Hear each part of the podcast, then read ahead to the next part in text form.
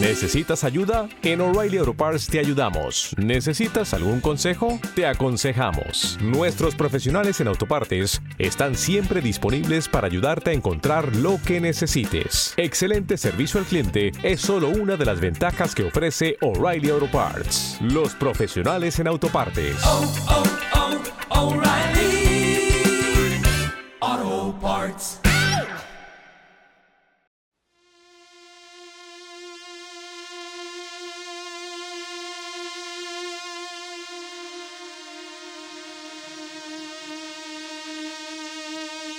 La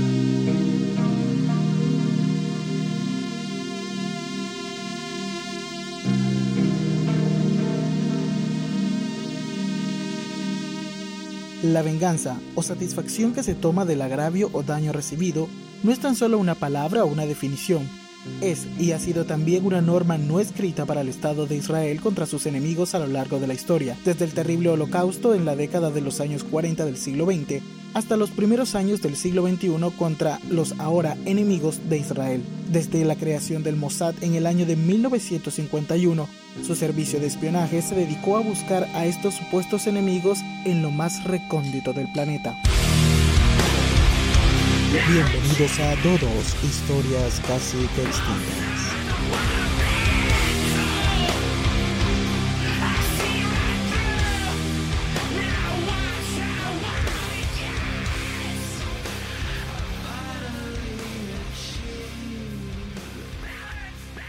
La primera operación autorizada políticamente por un jefe de gobierno de la unidad de Nok Kim o los Vengadores sucedería en mayo de 1960 cuando David Ben Gurion autorizó al Menjume Israel Harel el secuestro y posterior traslado a Israel de Adolf Eichmann, uno de los máximos responsables de la llamada solución final en la cuestión judía en Europa.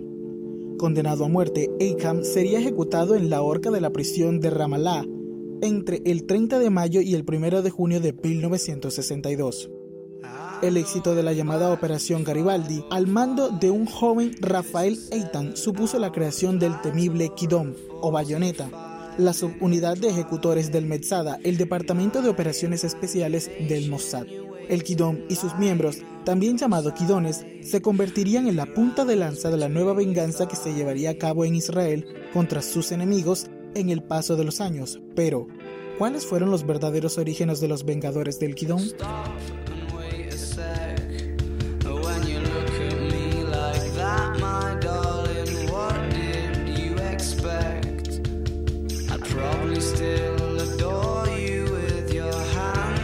Segunda Guerra Mundial y el exterminio de 6 millones de judíos en toda Europa, los vencedores pudieron leer en los muros de las sinagogas destruidas el siguiente mensaje de los asesinados por la máquina de muerte del Tercer Reich. Fuimos asesinados, vengadnos, recordadnos.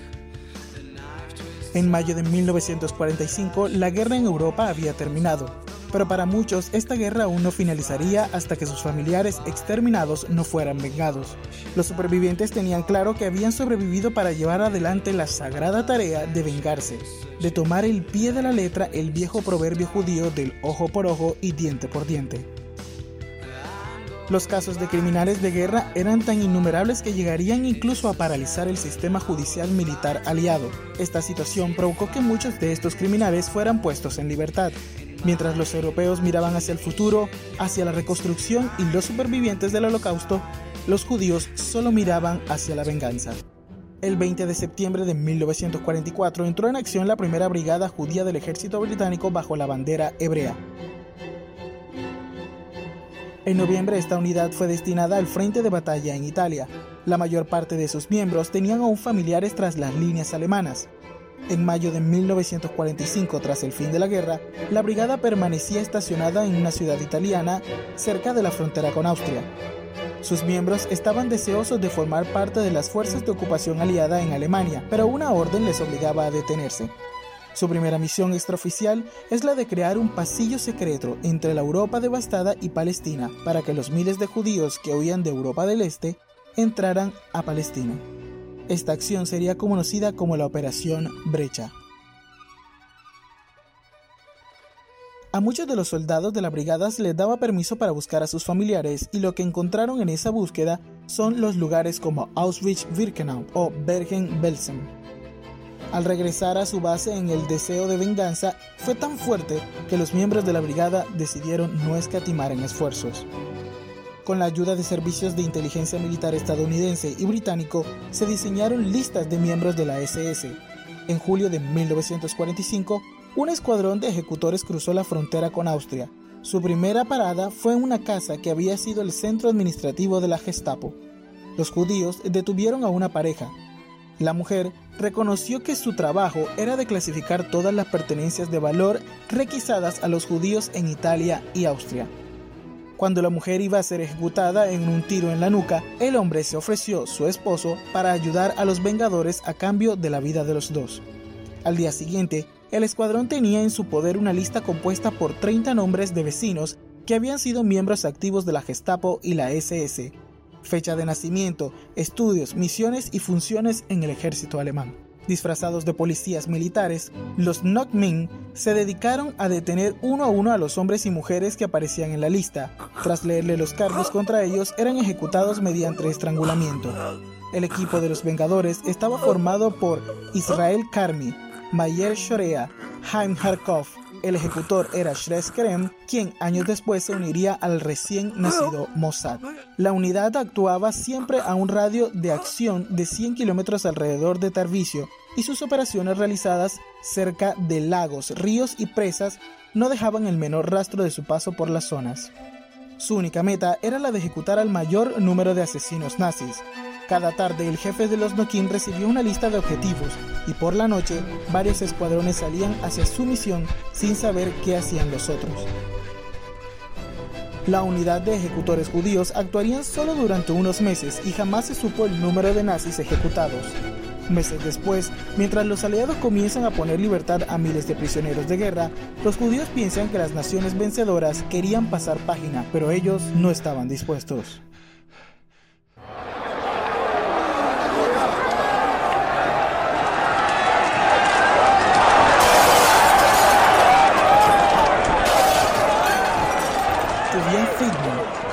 Manus Alex Anilevic, hermano de Mordecai Anilevic, el famoso héroe que lideró el levantamiento del gueto de Varsovia contra los alemanes, decidieron unirse en Viena bajo el nombre de Represalia.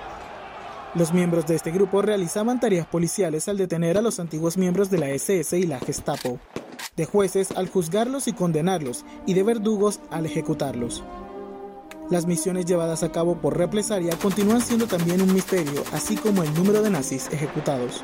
También al final de la guerra, activistas judíos, partisanos y guerrilleros se unieron para formar el más significativo grupo de vengadores. Antes separados por ideologías, ahora estaban unidos por el legado de millones de víctimas. Beishaler Mihaleli, uno de los miembros, antes de ver morir a su padre, le prometió que sobreviviría para llevar a cabo una particular venganza en contra de los verdugos. El Lublin la primera ciudad polaca liberada establece contacto con otros judíos que ya han cometido actos de venganza. En el número 55 de la calle Fistinskijo comparten ideales, deseos de venganza y sus pocas pertenencias. El nuevo equipo decide dividir sus operaciones en dos fases. La primera será la de identificar a judíos que aún quedan vivos en Europa y ayudarles a llegar a Palestina. La segunda sería la misión de vengarse. La venganza debería tener la misma magnitud del asesinato llevado a cabo por los alemanes. En Bucarest, la capital de Rumanía, deciden dos actos de venganza. El plan A consiste en el envenenamiento de agua de varias ciudades alemanas. El plan B se centraría en los prisioneros de la SS retenidos por los aliados en campos de prisión, mediante una operación de envenenamiento del pan suministrado a los antiguos nazis.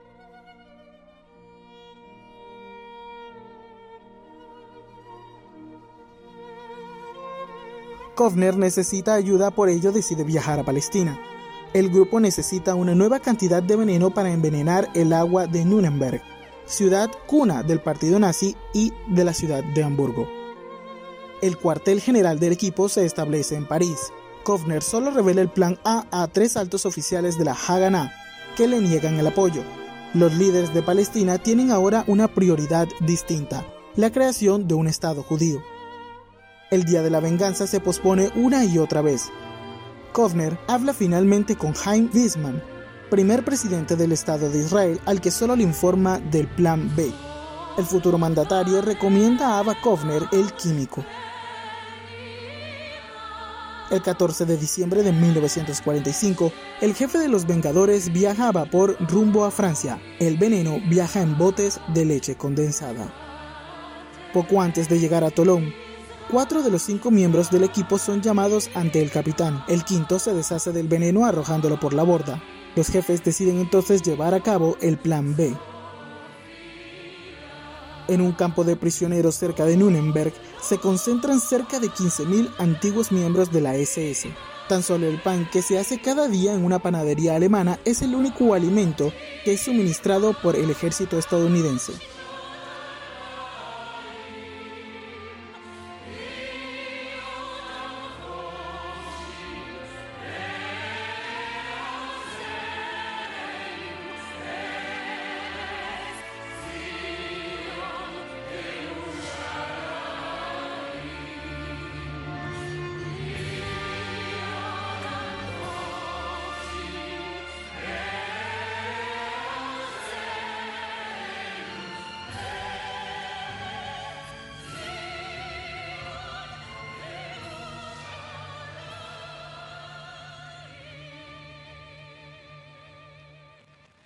Tres de los Vengadores se hacen pasar por panaderos y encuentran trabajo en la panadería que suministra a la cárcel.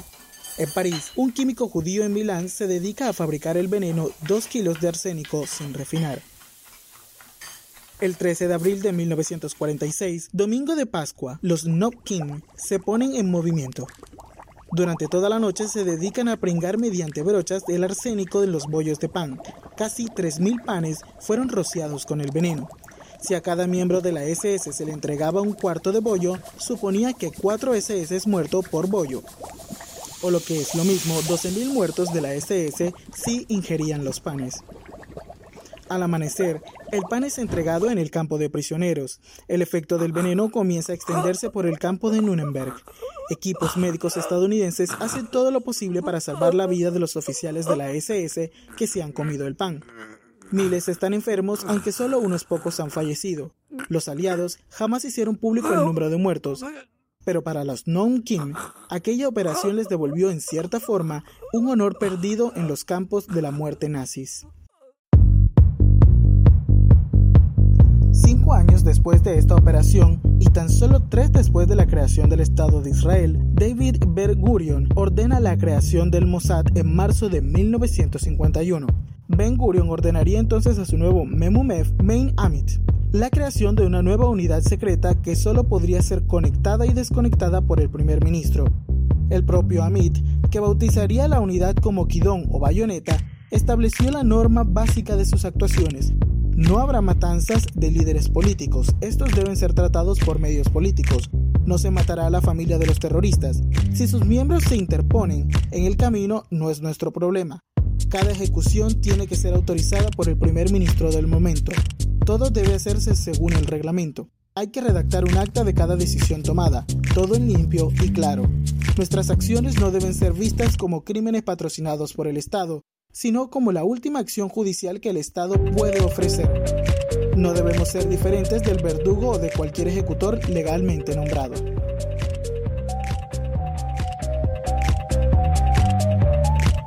En 1972, bajo el gobierno de la primera ministra Golda Meir y bajo el mandato de Esvi Samir como Menumef del Mossad, se establecería el llamado Comité X, una estructura judicial tan cercana que ni siquiera la Corte Suprema del Estado de Israel conocía de su existencia. Según el testimonio del ex Mossad Víctor Ostrovsky en su libro By Word of Deception, el Comité X está integrado por militares y personal de los servicios de inteligencia y del Poder Judicial, hace las veces de corte marcial y juzga in absentia a los acusados. Las audiencias similares a un tribunal se llevan a cabo en distintos lugares para cada caso, generalmente en domicilios particulares o pisos francos del Mossad. Ningún acta es levantada de la sesión de los Comité X. Ostrovsky relataba también en su libro, aunque el imputado, en este caso el líder del Hezbollah, el jeque Abbas Musawi, jamás lo supo. Dos abogados, uno representando a la defensa y otro a la fiscalía, se encargaron de su caso. De nada valió el alegato de la defensa, aduciendo a que Musawi era en realidad un elemento moderado dentro del fundamentalismo chií y que había juzgado el papel clave de la liberación de los rehenes occidentales. La fiscalía hizo valer su argumento. El nuevo líder del Hezbollah recientemente había realizado un llamamiento para una escalada bélica contra lo que él mismo denominaba el cáncer de Israel. Musawi fue declarado culpable, lo que implicaba que el Comité X podría decidir trasladarlo, entre comillas, a Israel para ser sometido a un juicio regular o autorizar su ejecución, en la primera oportunidad en la que esto fuese factible por parte del Kidón. Ninguna de estas opciones podría ponerse en marcha sin autorización expresa del primer ministro de turno, aunque realmente desde la creación del Kidón, casi todos los jefes del gobierno israelí, desde David Gurion fuesen premios Nobel de Paz o no, seguían firmando órdenes de secuestro o ejecución. Tanto el Comité X como el Kidón fueron mantenidos en absoluto secreto, incluso para muchos ministros que formaron parte de diferentes gabinetes de gobiernos sucesivos hasta que el periodista israelí Joel Marcus reveló la historia de ambas organizaciones en el diario Haaretz en julio de 1986.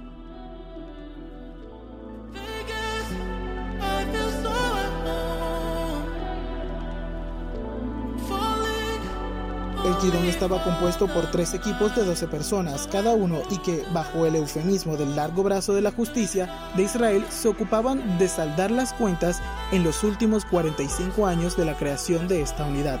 Criminales de guerra nazis, líderes de la OLP, Hamas o Yihad Islámica, terroristas de Septiembre Negro, magnates y científicos, traficantes y diseñadores de armas han sido algunos de los objetivos claros de los asesinos del Metzada, el Departamento de Operaciones Especiales del Mossad y del cual depende el Kidon.